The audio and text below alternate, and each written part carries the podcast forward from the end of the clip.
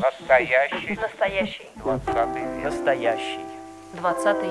Настоящий. Настоящий. Двадцатый век. Двадцатый Век. Двадцатый век. Век. Настоящий двадцатый век.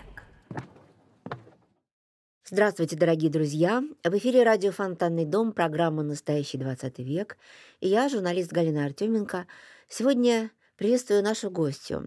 Это президент благотворительного фонда «Родительский мост» Марина Левина. Марина, здравствуйте. Добрый день. Вообще мы с Мариной давно-давно тоже уже на «ты», и мы, наверное, сейчас в процессе разговора будем сбиваться на «вы», на «ты». Ну, в общем, как получится. Знакомы мы давно. Четверть века, наверное, да, уже? Да. Примерно так. Я знаю, что для Марины вот этот наш дом фонтанный очень близок, и мы об этом тоже поговорим. Но я бы сейчас хотела начать вот с твоей семьи. Вот именно не с твоей нынешней большой-большой семьи, а с истории твоей семьи. Как твоя семья прожила этот век? Твоя же семья петербургская? Да. У меня очень интересная семья. С одной стороны, со стороны как бы моей мамы.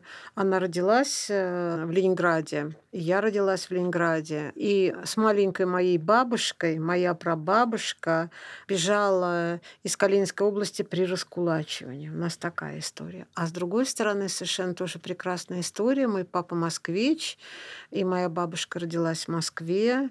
А, И в Подмосковье э, бабушка с дедушкой Бабушка была учительницей, а дедушка был священнослужителем. И мы даже нашли потом фотографию этого кафедрального собора, в который служил, получается, дедушка моего папы. И моего дедушку расстреляли а в 1937 году. Мы потом уже, получается, с моим папой и моими детьми а, нашли его дело. У нас есть копия дома, есть его фотография, которая сохранилась. А, И получается такая очень интересная история с двух сторон. Москва и Питер. Москва и Ленинград, бегство от раскулачивания, большой террор.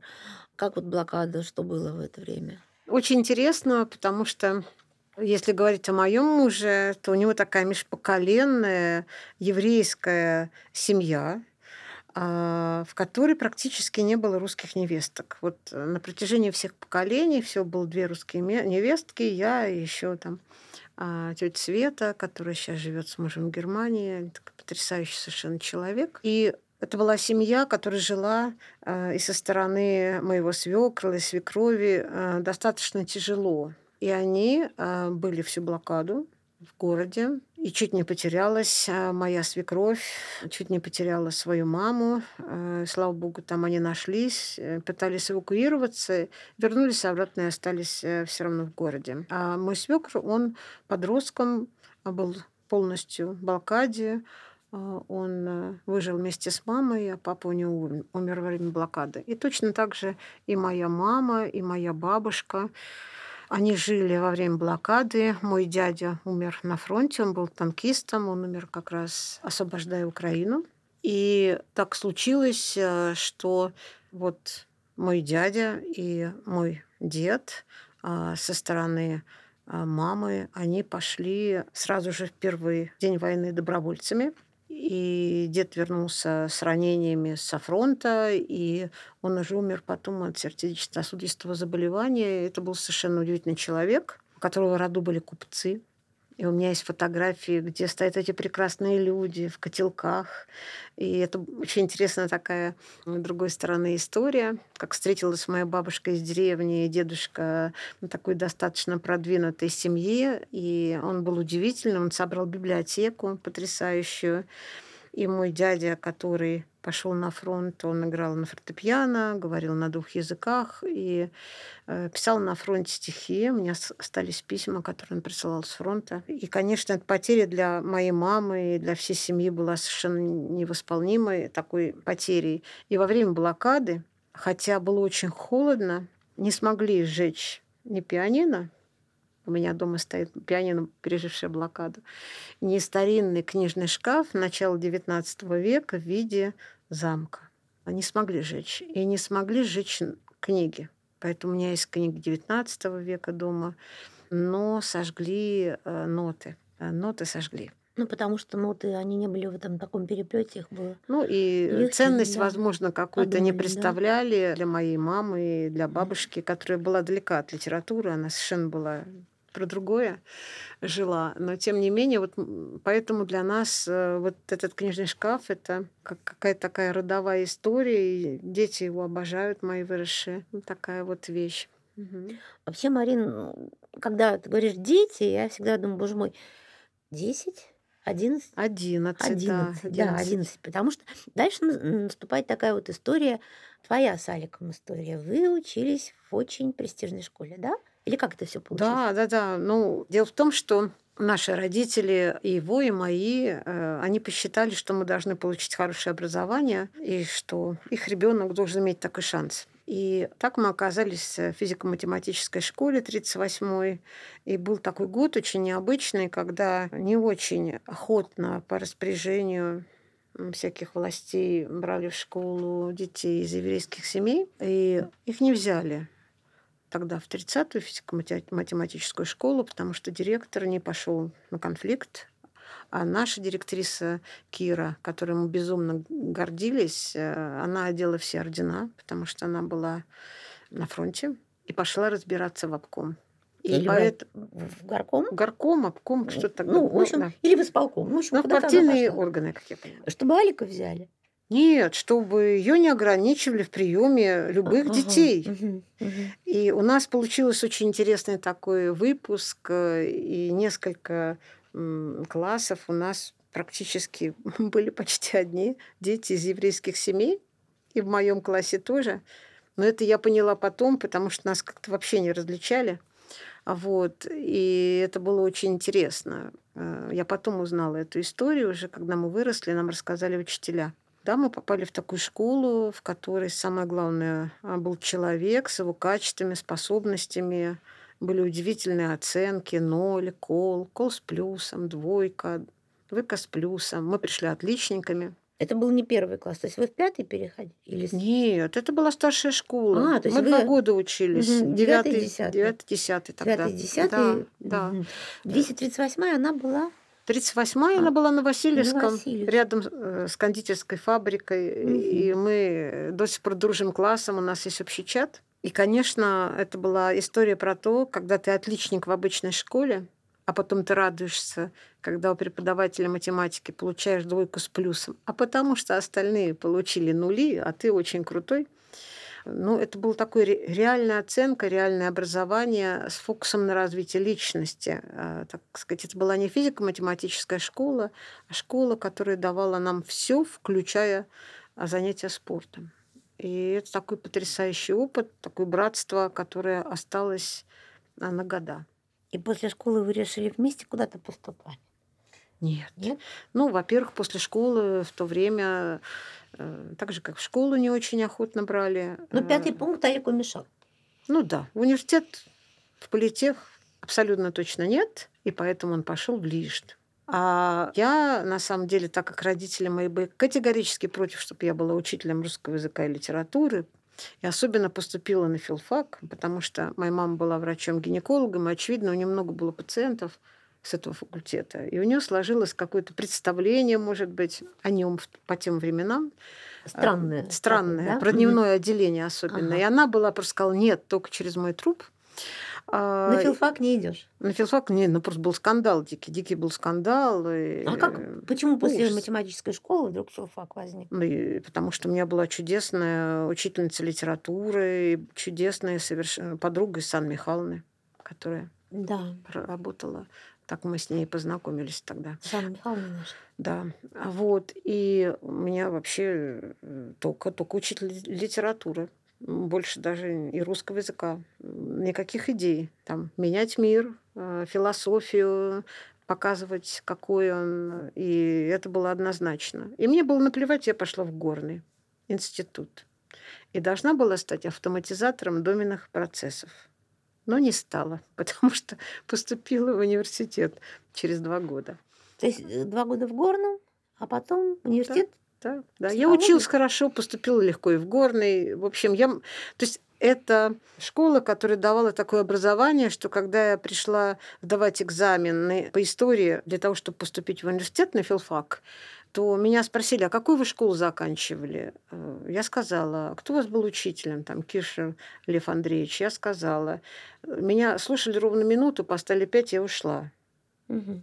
То есть настолько был велик престиж, э, настолько на каком-то уровне э, находились наши учителя, что было понятно, что этот ребенок все равно даже не надо спрашивать, э, на какую оценку он закончил. И вот после филфака, да, я стала учителем русского языка и То литературы. есть все-таки потом был филфак в университете, да? Да, да. Два года конечно. в горном, а потом все-таки Да. филфак. Мгм. И как учитель? А с Аликом-то как было? Вы же в школе дружили уже? Ну, мы дружили, дружили, дружили, дружили. И, в общем, когда мне было 23 года, мы додружились. Все-таки мы поженились. Мгм. И как же так получилось, что ваша семья сначала стала просто многодетной, а потом приемной, а потом вот из этой всей истории, в общем, я думаю, из этого же вырос фонд родительский мост. Как Ну это вот, да. как вся жизнь уже э, на исходе 20 века протекала? Что тогда было для вас важным? Ну, мы были два ребенка, э, которые, э, можно сказать, жили в достаточно благополучных семьях. И у нас не было большого количества братьев и сестер. У него есть брат, у меня тогда тоже был старший брат. А, И идеи про многодетности у нас не было никакой. Это абсолютно точно. Но когда мы еще были в 38-й школе, э, мы делали субботник в 40-м детском доме. И у нас э, тогда еще с Аликом были воспоминания про эту первую встречу с детьми. Там мы убирали территорию, листья, мы наблюдали за тем, что делают дети. То есть мы приходили исключительно вот э, для того, чтобы что-то сделать полезное, такое хозяйственное. И эта история тогда нас как-то тронула и потом отложилась куда-то в долгий ящик. Но я убеждена, что в каком-то таком выборе такого пути, наверное, играют э, две, роль две вещи. Ну, во-первых, все-таки такой некий какой-то межпоколенный опыт э, страны, да, и все-таки история, что было какое-то общ, общинное такое сознание и там совесть в русской литературе, искусстве всегда занимала какое-то особое место. И там, ну, например, моя бабушка, которая работала в столовой Смольного во время блокады, она приносила суп в карманах и кормила всю лестницу. Да, Как и, это в карманах? Ну, в карманах были пакеты, наливался суп в пальто. Пакеты? Из чего? Не знаю, но она вся лестница, мы росли, и вот я выросла на лестнице, которая безумно была благодарна нашей семье, и особенно моей бабушке, за то, что они выжили во время блокады. Потому что она приносила суп в карманах. Она и хлеб таким образом каким-то особым приносила. Там хотя... же обыскивали на выходе. И это было очень опасно. Но это про мою бабушку, которая выживет при любых условиях. При любых, абсолютно. И, в общем-то, мне очень пригодился опыт моей бабушки в 90-е. Выжить можно всегда. Более того, там, когда умирал один сосед, он очень хотел выпить кофе. Она откуда достала ей зерна кофе.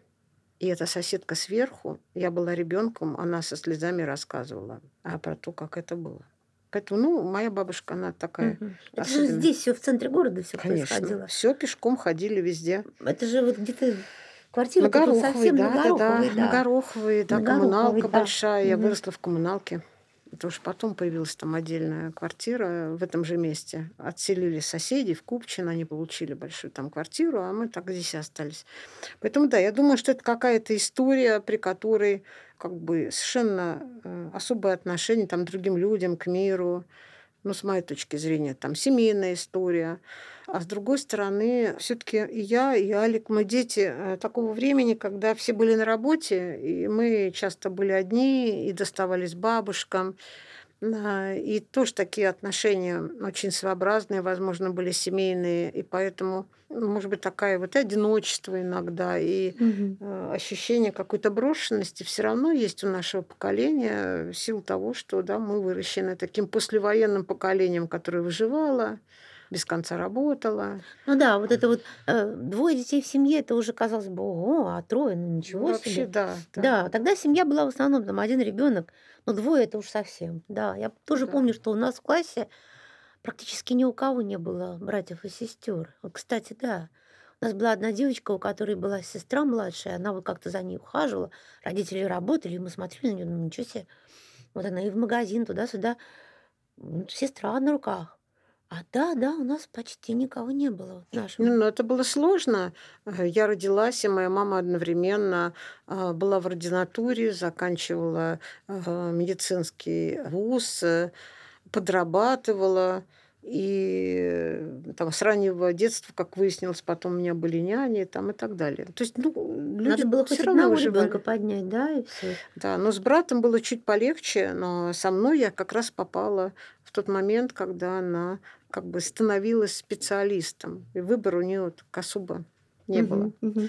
Ну а, так вот, этой а истории. вы с самого начала как-то договаривались на берегу, что у вас будет один, два, три ребенка? Вообще об этом не думали. Вообще, вообще никогда не думали.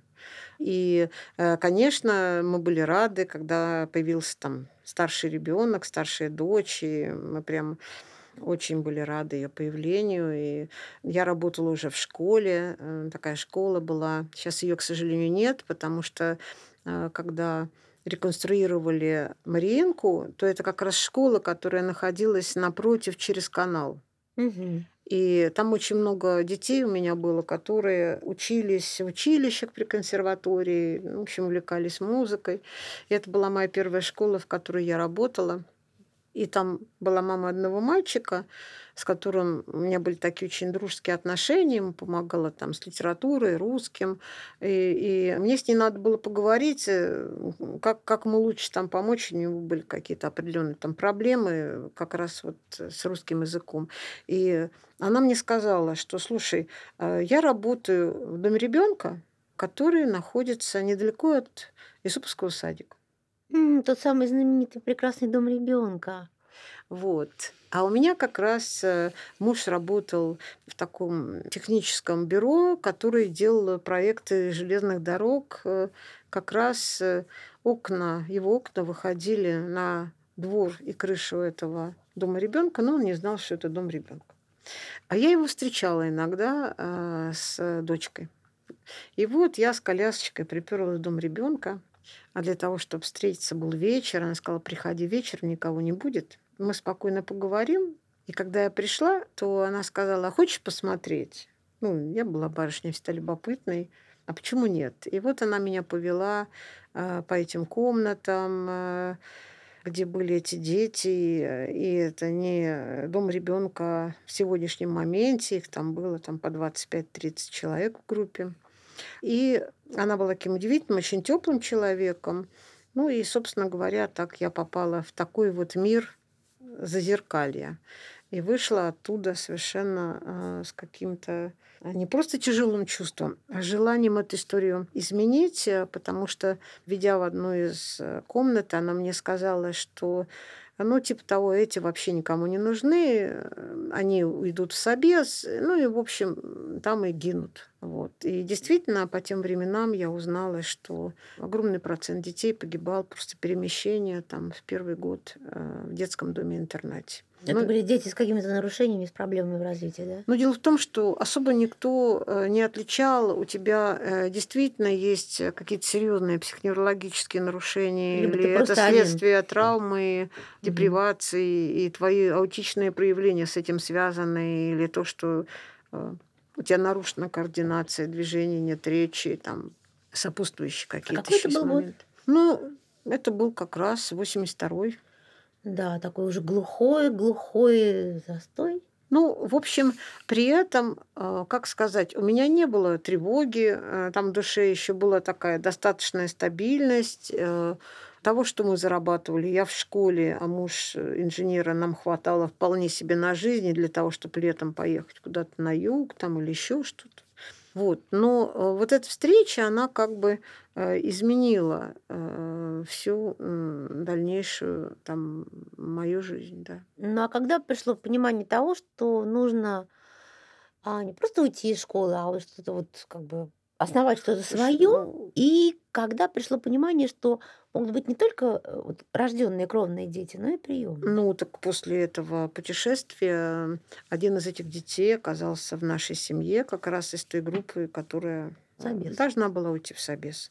Вот. И это было целое приключение э, о том, а как э, принять в семью такого ребенка в то время. Это было непросто. И э, часть этого приключения была такая история, что нужно было принести справку о бездетности. М. А у меня уже есть э, Дочка. дочка. И, в общем, и м, так как моя мама не поддерживала мои идеи, а я не могла к ней обратиться как к врачу-гинекологу. Типа, мама, напиши мне справку. Вот. э, И я пошла впервые э, к гинекологу по месту проживания, к районному. И это был, я на всю жизнь его запомнила, это был восточный мужчина, э, такими в халате, закатанном до локтей, с такими руками, такой Волосатыми. сим- симпатичный Мгм. такой.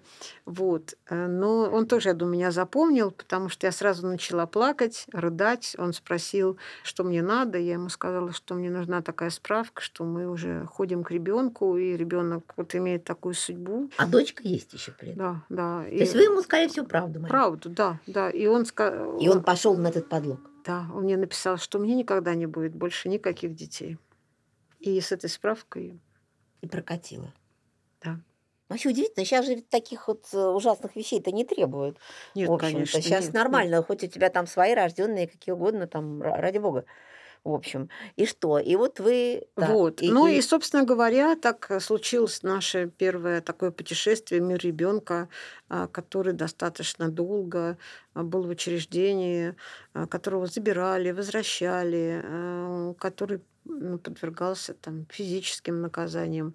И, в общем-то, этот опыт настолько меня поразил, вот с точки зрения того, что можно сделать со здоровым ребенком, если его поместить вот в такие условия, что его можно действительно превратить в там маленькое злобное существо. Вот есть такой фильм британский, Джон называется. Да, Ну, его показывают. Ну, э, я бы так сказала, у нас было даже сложнее. Ну да, потому что Джон там все-таки как-то родители уехали, ребенок полгода там был без них, и видно было, как э, депривация его охватывает, как он вот страдает госпитализмом, как вот, ну, сейчас вот такими терминами, если говорить, как он страдает, как он замыкается, как он деградирует. Но это было другое, все-таки это была такая некарательная система. Ну, вот здесь было много всего. И, э, конечно, э, настолько поразило, и настолько поразило, что мы не понимали, как справиться, и было очень тяжело, и мне очень помогла тогда моя свекровь. Вот, очень она меня поддержала, семья мужа. И стало понятно, что с этим что-то надо делать.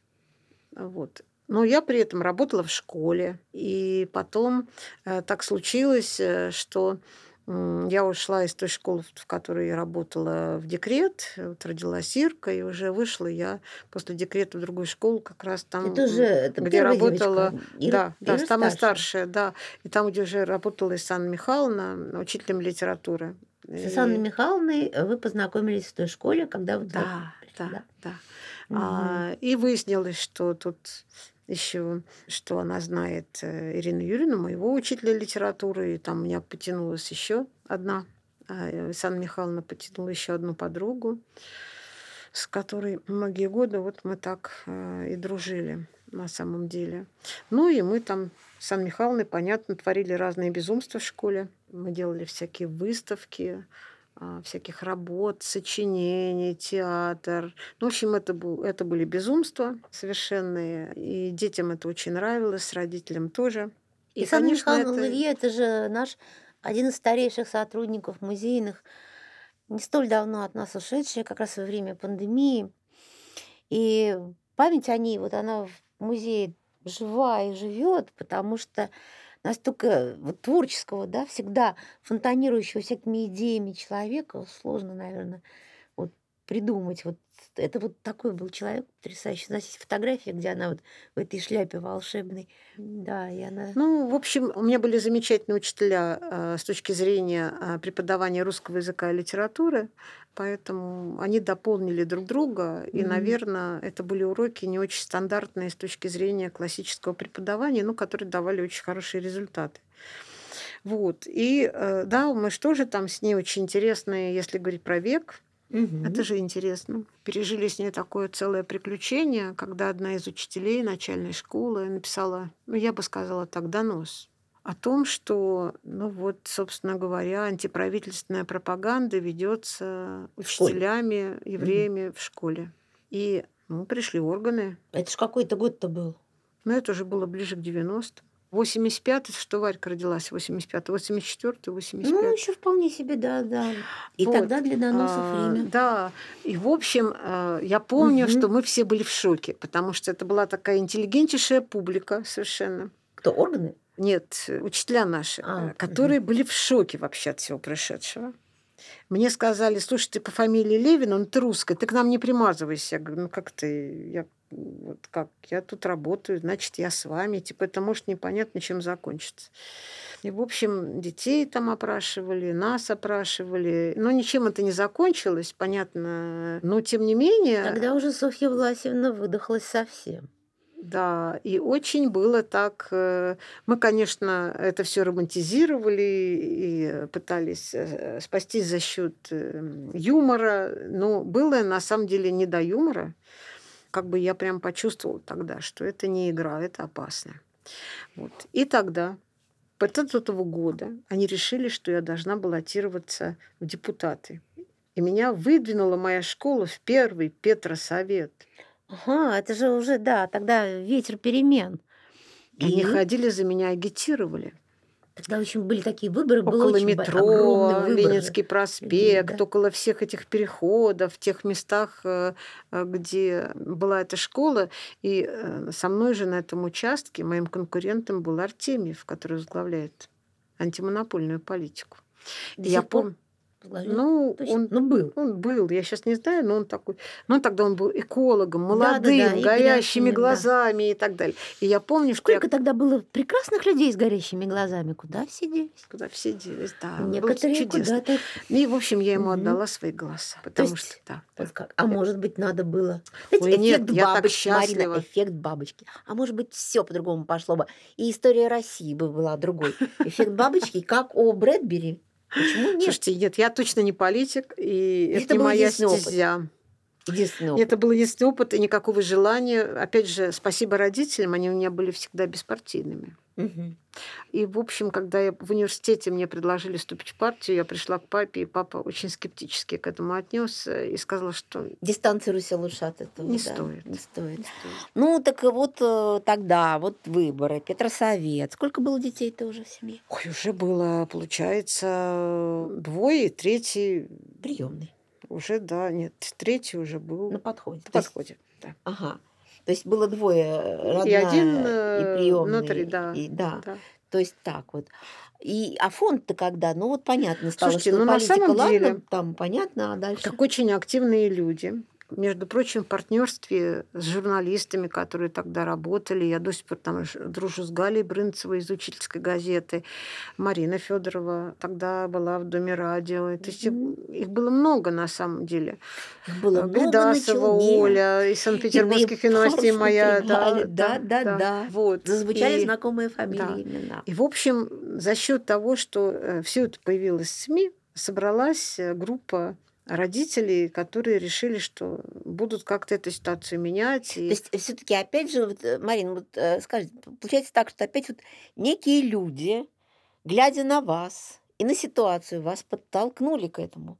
Они просто пришли сказали, э, на призыв, и наша квартира превратилась в офис, в котором собирались безумцы, э, которые по первому зову бежали спасать детей. То в больничку, то, соответственно, когда там Невзоров тогда молодой со своими 600 Иностранный агент, или как секунд- там его сейчас... Да-да-да, э, ну, должны агент, сказать, да, что сейчас это да. вообще... Ну, Ай-яй-яй, тогда ужасный он враг. был очень молодой, программа 600 секунд, если Да. ты помнишь, прекрасная. И он все время какие-то там ужасы рассказывал, про Да. детей в том числе. Но он для нас был таким агентом в социальном поле. Не иностранным. Да, не иностранным. И мы реагировали как могли, типа, хорошо, произошло, что мы можем сделать. Ага. Вот. Вы были такая группа быстрого реагирования по Да, спасению. и поддержки, да. Вот, а я тогда в то время помню, это же тоже такое, а я тогда, в общем, ездила с э, этим социальным патрулем, и мы из э, люков беспризорников вытаскивали. С этими совсем- товарищами мы тоже дружили. Да, и, да, и да. в то да. время мы подружились с Работовой Викой, и до сих пор мы с ней в теплых отношениях. Вика Да, работала. и она тоже, да. Да. Э, Детские Тоже дома первыми да, вошла, журналист, супруга да. Бориса Ладовича Вишневского. Да, да, да. Вот так вот все вот как-то так, да. Ну, фонд когда все-таки? Слушайте, ну тогда я считаю, что фонд тогда, и, потому что тогда мы уже, это была группа такая, которая пыталась взаимодействовать и с детскими домами, с домами ребенка, и потихонечку в наши семьи перетекали всякие разные дети, особенно те, которые куда-то должны были уйти в непонятное место и сгинуть. И случилась прекрасная история. Вдруг в нашей стране разрешили создавать некоммерческие организации. Да, вот надо же как, было-то раз и, пожалуйста. Но не просто так, а Мгм. можно было создать их только при трех организациях. То есть можно было войти под крышу трех организаций: Красного Креста, Фонда милосердия и здоровья и Детского фонда имени Владимира Ильича Ленина. Ну и на том спасибо. Мы собрались нашей тусовкой. И решили. К И Ленину думаем, мы идем, к да. кресту или прямо ры- рыцари на Мы решили, что Красный Крест себя ничем не опорочил. И мы пошли к Леневой Татьяне, потрясающему да. человеку, Да, и сказали, возьмите нас, давайте мы при вас создадим ассоциацию попечителей и родителей. И таки мы ее создали в 91 году. Вот, э, В те баснословные года. да, Мгм. вот. И она, надо сказать, рискнула, потому что понятно было, что в те года, э, ну, надо было понимать, кого ты берешь под свою крышу. И э, я ей Можно очень было бы благодарна. такую крышу огрести. Да, да. Все было. Ну и крыша могла кого-то под себя не того принять. Было все. И тогда еще все мы собирались э, в Невском ангеле, и там тусовались э, достаточно долго. И дальше стало понятно в какой-то момент, э, что есть какие-то проблемы и э, у других ро- родителей, не только там это дети-сироты, приемные родители.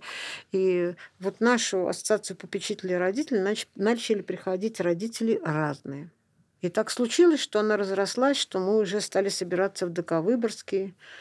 И параллельно вот это родительское движение, которое бурлило в начале 90-х, на самом деле, по всей стране, и нас очень поддерживало, очень прогрессивное по тем временам Министерство образования Российской Федерации.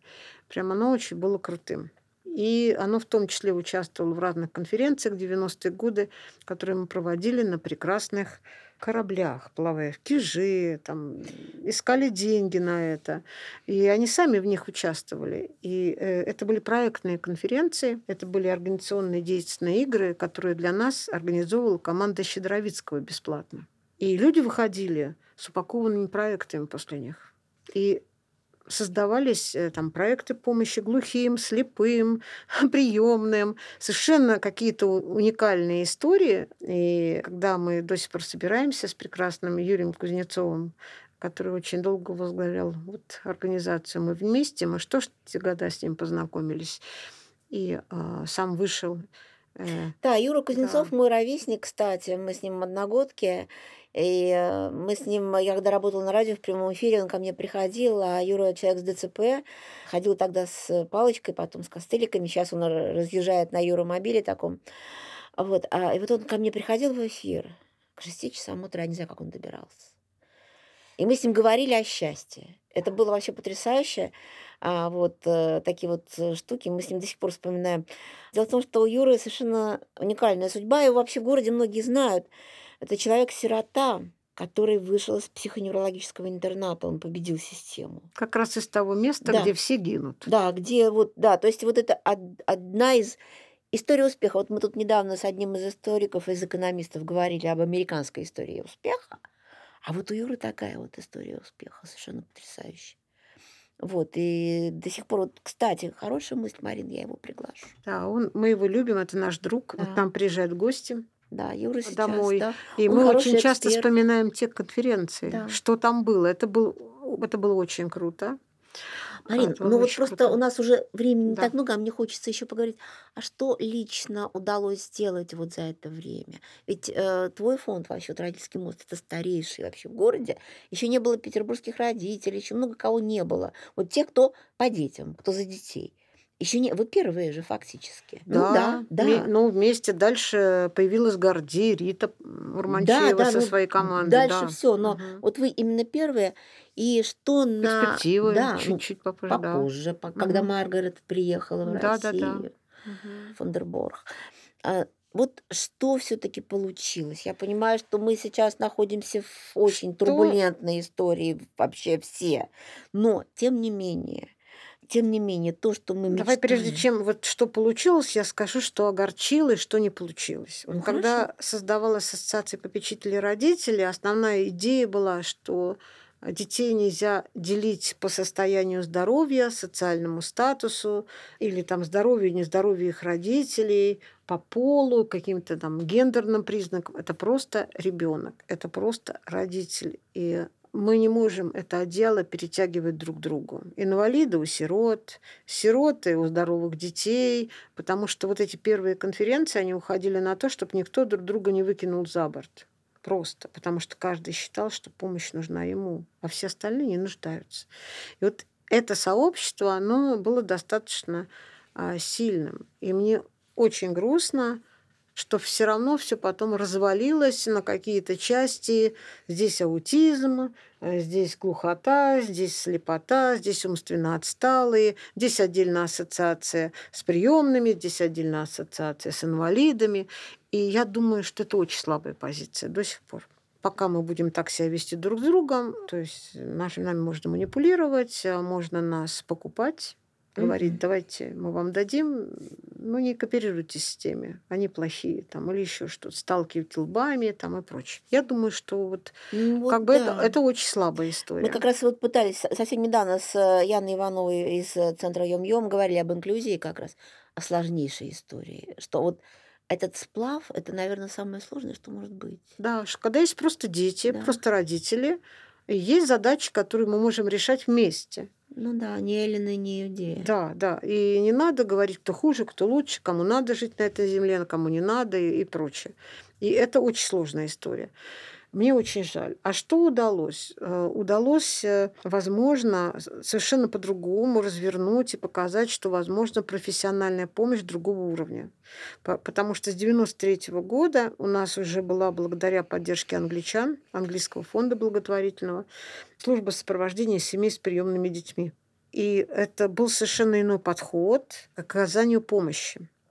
И второй момент, э, за это время удалось собрать, наверное, такой интегрированный международный опыт и понять, э, что не все, что предлагает э, нам какой-то опыт, э, другие страны подходят для России, потому что на- надо учитывать особенности культуры, взаимодействия в семье, ну, очень, очень, очень, очень многие вещи, прежде чем любой опыт интегрировать. Но, естественно, любой опыт, э, Ну, никак. да. его ну, экстраполяция, она должна быть Должна с быть. поправкой. К сожалению, очень многие организации пытались его интегрировать в чистом виде, То есть брать кальку и... кальку. И это не работало, и более того, возникало отрицательное отношение к иностранному опыту, хотя иностранный опыт здесь ни при чем. Да?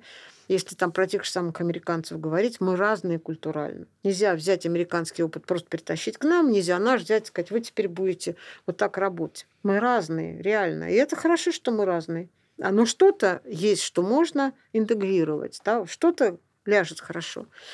И я очень благодарна э, всем тем организациям, социальным, благотворительным фондам, государственным службам иностранным, которые нам помогали. Там из Голландии, Финляндии, Швеции, Франции. Ну да, это было время очень Я была на стажировке в США, обмена, да. и это было прям очень а, такая классная история, а, когда, а, интегрируя все это, ты понимал, что можно что-то взять и можно создать свое, его как бы переработав. И с другой стороны, я увидела, насколько все-таки сильна психологическая школа советская, российская, русская, и насколько в каких-то вещах мы безнадежно отстали, а в каких-то мы ушли вперед. Там вопросов образования, например, там, и так далее. Это было очень тоже интересно. И поэтому Сначала, когда к нам приезжали иностранные специалисты, они на нас смотрели сверху и думали, сейчас будем людей, слезших с пальмы, э, у которых Ёлки. есть хвост или Мгм. еще с ладно, ну, чего-то. Марина, ну, да будем ладно. учить. Ну, Да иногда ладно. прям было очень грустно. А потом... э, Я это- вот такое не помню. Ой, я помню, мне Я было тоже очень ездила по всяким неприятно. стажировкам. Иногда я прямо отреагировала. У англичан это в полный рост было. Они этим отличаются. Что есть мы, а все остальные немножко... Вот. Правь Британия. Ну да, но это их особенность, опять же, тоже. А потом, когда становилось интересно, было понятно, что мы тоже можем много чего рассказать, дать, и очень быстро развиваемся. И вот эта профессионализация, я считаю, это очень важная история. Развитие служб, э, которые совершенно по-другому оказывают помощь. Там появление первой э, негосударственной службы подготовки родителей. И как раз в этот год появилась и первая государственная в нашем городе, в России, на самом деле, в 97 году. Потом мы вместе с коллегами там из Сибири первыми стали э, организовывать в России кризисное реагирование в родильных домах. А Одна Ну, из типа первых того, была создана кризисная квартира. Да, да, да. А вы пытаетесь И это как-то был всё-таки- 16-й э, родильный дом, и до сих пор мы Да, там э, до сих пор же эти да, проекты идут. э, Вот. И мне кажется, что ну, практически очень немногие организации работают с домами ребенка по возврату в кровную семью, а мы работаем достаточно да- давно в таком очень принимающем, понимающем партнерстве. Я думаю, что, э, наверное, эта история про создание какой-то комплексного подхода к решению проблемы не только сиротства, ну, не знаю, а развития человека, его взглядов, э, его ощущения в мире. То есть в какой-то момент я поняла, что а, вот фонд – это место, где и специалисты, и родители, и наши подростки, они делают какие-то очень значимые ценностные выборы. И что мы существуем не для того, чтобы оказывать какие-то нам непонятные, это называется услугами, мы вообще-то никогда так не рассматривали, а для того, чтобы помочь человеку, неважно, ребенку, взрослому, определиться в этой жизни, договориться с собой, да, обрести эту какую-то некую целостность, а, свободу, независимость, силу для развития, почувствовать эту любовь к себе и к миру, что ли. И вот, наверное, вот это очень важная какая-то история. Решить, э, как любил говорить Сан Михайловна, космогоническую проблему. Где я, где Бог, есть ли Бог, есть ли судьба. И, в общем, ответить на вопросы, на самом деле, которые ставит русское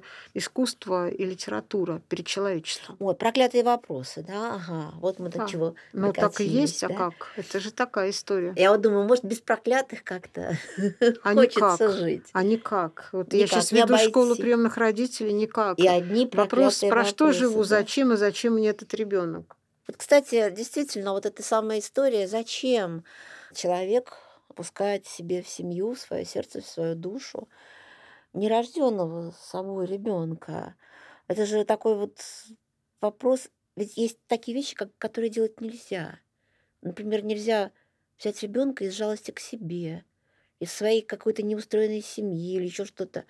Вот очень часто у вас бывает вот в твоем опыте, когда ты говоришь человеку нет, ваша цель, вот то, что вы хотите, это не нужно. А, в моем вам, опыте у нас работа очень интересно строится. Тут недавно говорил с одной организацией, которая готовит намного больше родителей, чем мы. И они говорят, что сейчас такое время, когда мы даем 50% э, заключений у нас отрицательные. За прошлый год у нас не было ни одного отрицательного заключения, потому что наша задача, чтобы человек сам понял. Немножко другая история. Сам, понял и... и Да, отказался. Отказался, пошел рожать своего, выходить замуж, менять работу, потому что могут быть разные потребности. А вот эта тоска, она вот э, пошел переживать свой кризис середины жизни, непрожитые утраты. А, Собственно говоря, очень часто люди приходят из потребности какой, каких-то изменений или боли. А ребенок разве может быть вот этим вот э, рычагом, инструментом? Это же живой Нет, человек. конечно. То есть вот Но То с другой стороны, вот э, у меня последние школы, которые мы ведем на этих школах, это дети, выросшие в 90-е. У каждого второго пил отец. Каждый второй подвергался физическому насилию. Вот этот опыт, он может быть травматичным, таким гнетущим и э, ну, условно говоря, упакованным и превращенным вместо силы, и тогда это самый лучший приемный родитель. Если он упакован, прожит, пережит, если этот опыт пройден, пройден, осмыслен, осмыслен, прожит, да, вот. он во что-то, он превратился в силу, в ощущение своей уникальности, силы. Ты понимаешь, что во всем есть смысл. У тебя нет внутреннего протеста. А либо он может быть безумно травматичным, и ты приходишь с дикой болью внутри, и тогда, конечно же, а, ты не годишься для той роли, когда ты можешь помочь другому его пережить. Но любой человек же делает выбор. Он либо живет своей травмой, а либо превращает ее вот, вот в эту землю, на которой он стоит, и более того, которая его питает. А у тебя был личный вот такой опыт, когда а, ты видишь, что человек вот, вот это не его сила, да, это его слабость, и тем не менее он со своей этой слабостью хочет взять ребенка приемного, да, ты, говоришь- ты видишь, что нет, не У надо. нас очень редко бывает э, отрицательное заключение, мы открыто об этом говорим. Как правило, у таких э, кандидатов бывают еще определенные проблемы с психическим здоровьем, потому что если человек достаточно здоров, он не будет ничего делать, что разрушит его. Тут же история такая, что если ты пойдешь в этот опыт, ты же навредишь себе, он тебя дальше полностью разрушит как личность. Он разрушит твою жизнь, твои отношения. Мы же это разворачиваем не только в сторону ребенка, но и в сторону самого человека взрослого, что это для него опасно. Помимо, это не только А для потом ребенка. были ли возвраты? Вот ведь это же тоже проблема, когда ребенок оказывается отвергнутым вторично. Вот среди вот тех людей, которые, казалось бы, вот у них есть эта сила.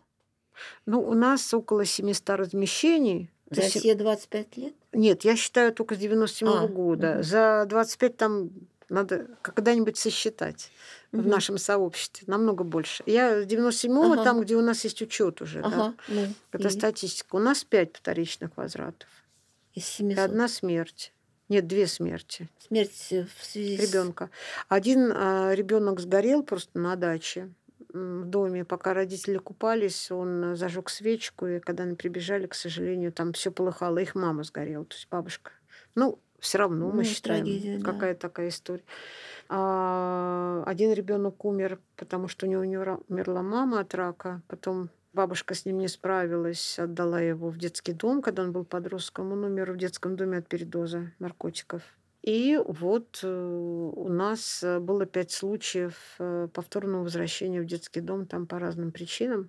И я считаю, что а, каждая из этих историй, ну, она связана либо как бы там есть истории, когда мы даже если писали отрицательное заключение, и до сих пор оно может быть не принято органами опеки, они все равно могут э, посчитать так, как считают нужным. Их решение не связано, э, может быть, с тем, что мы предлагаем, потому что они пишут окончательное заключение. И все эти пять случаев относятся к тому времени, когда а, не была легализована подготовка. Да, да. Сейчас же без То школы есть приема мы говорили нет, да. а, м, собственно, родители шли, и органы опеки э, Шли им навстречу. шли им навстречу. А скажи, вот, а ты сама все-таки вот а, что двигало тобой каждый раз?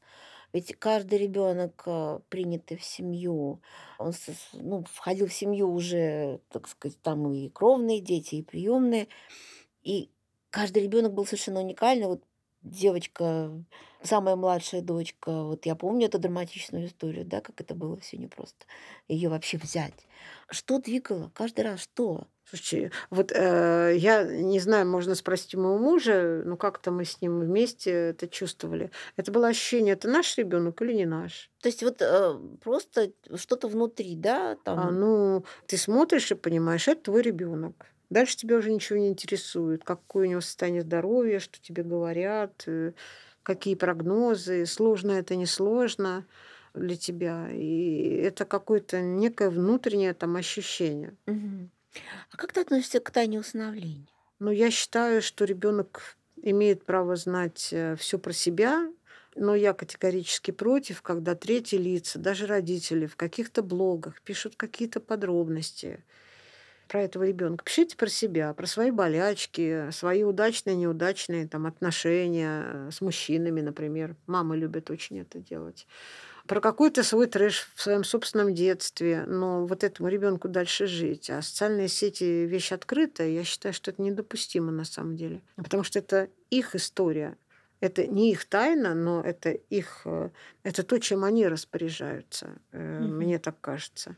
Вот. И я убеждена, что как бы идея про то, что... То есть многие понимают отсутствие тайного усыновления – что это история про то, что мы ходим с плакатом «У меня усыновленный ребенок». Ага, и описываем его, да, как да, вот он, да. что, и что, что ним, и да. все должны обязательно в округе, в городе Санкт-Петербурге об этом знать. Умиляться, ставить лайки. Да, да, ну, да, да. И вообще, надо понимать, я могу доверить этому учителю, если это необходимо для помощи ребенку, его историю, или не могу то все равно принимают решение там родители. Я бы так сказала, что я за то, чтобы ребенок имел право знать все про своих родителей, близких, э, поддерживать с ними отношения, знать, что с ними случилось, если они похоронены, знать, где они похоронены, что с ними происходит. А, но я против того, чтобы его история была в открытом доступе для любого и каждого человека. Ну да, ведь мы же, например, про своего родного ребенка в общем-то, не всегда все можем написать как-то. Ну, ну типа, вы знаете, там, вот, там, особенно мы же не, не рассказываем, когда этот ребенок, допустим, распитывается даже отчимом.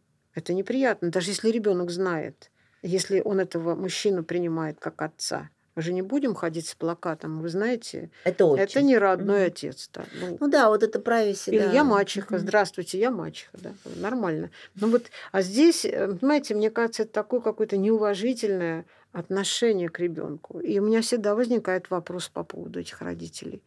Ну и, конечно, есть другая крайность. Меня всегда очень коробило и прямо вызывала протест, когда приезжаешь на большие конференции, где приемные родители, особенно с большим количеством детей, и выходят они на сцену, и зовут этих детей, и со сцены рассказывают что-то про их родителей, про то, какой он был ужасный, какой он теперь прекрасный. Мне просто хочется сразу что-то встать, сказать, там, плюнуть, выйти, я не знаю. Но самое ужасное в том, что они их называют выпускниками. Они говорят, а у нас еще есть выпускники. И в этом году ему 18 лет, он будет выпускником. Вот если у тебя была семья, вообще ты можешь быть выпускником, выпуститься из семьи. Вот для меня это так культурный диссонанс. Вот либо ты ему действительно воспитатель, Марья Ивановна, это нормально. Я Марья Ивановна, и, там, в нашей семье жило э, семь детей временно, помимо там, наших детей, да, вот так говорить, от которых отказались установители опекуны. Да, это дети, которым мы помогли. Это не мои дети. Они жили временно, пока им нужна была помощь. Я не вставала для них на роль матери, поэтому я была Марина Юрьевна или тетя Марина. Кому как, собственно говоря, удобно. И у меня не было такой задачи. И такие семьи нужны. Но если ты говоришь, я тебе мать, а потом говоришь, что ты выпустился из моей семьи, как, как это должен воспринимать ребенок? Это такая вот выталкивание из гнезда. Это вот такое какое-то... Как? То есть я про то, что я считаю, что каждый в этой системе должен понимать свою роль. Вот я кто? Я близкий взрослый, там, воспитатель, нормальная тема. И у меня отношения с этим ребенком. Или я мать, отец, и тогда это вообще другие отношения, там, длиной в жизни, независимо от э, вида семейного устройства. Ну да. Ну вот мы сейчас уже так немного в такие ну, специальные да. термины начинаем углубляться, хотя вот у нас, в общем, такая программа здесь несколько другая. Дело в том, что мы с Мариной много раз беседовали на радио, вот э, когда я работала на итальянской, мы беседовали просто вот, ну, какие-то более такие специальные социальные темы. А скажи, пожалуйста, а вот до сих пор какую роль в своей жизни все-таки учитель русской литературы, да, русской словесности играет книга, играет э, текст, играет э, литература? Вообще есть она, есть ее место теперь? И, конечно, э, есть, правда, места осталось э, мало, потому что времени не хватает, я бы так сказала. Но дело в том, что так сложилось, правда, я хочу очень передать эту почетную задачу профессионалам, э, но мне приходилось писать для сетей, а приходилось писать статьи, редактировать большое количество э, текстов. И опять же, в конце 90-х, в начале 2000-х наш фонд издавал журнал на двух языках и газету достаточно большим тиражом, 70 тысяч экземпляров. По тем временам это была, была такая Да, я помню, газета, да. да. Вот. И мне это было всегда интересно. И я очень уважительно и аккуратно отношусь вообще к, к слову. И для меня, как для психолога, как для арт-терапевта, слово очень важно. Оно всегда наполнено. И я знаю, что а, слово очень сильно влияет не только на сознание, а вообще на организм в целом. Ну да, да. Ну вообще, действительно, я вспоминаю эту работу в газете. Я помню, что я тогда тоже писала всякие тексты туда. А я думаю, что это, конечно, тоже было прекрасное время. Итак, настоящий 20 век, а, взгляд многодетной матери, человека, основавшего один из первых в России благотворительных фондов, который помогает семьям и детям. Сегодня мы беседовали с Мариной Левиной, президентом фонда «Родительский мост». Марина, спасибо большое. Да. До встречи.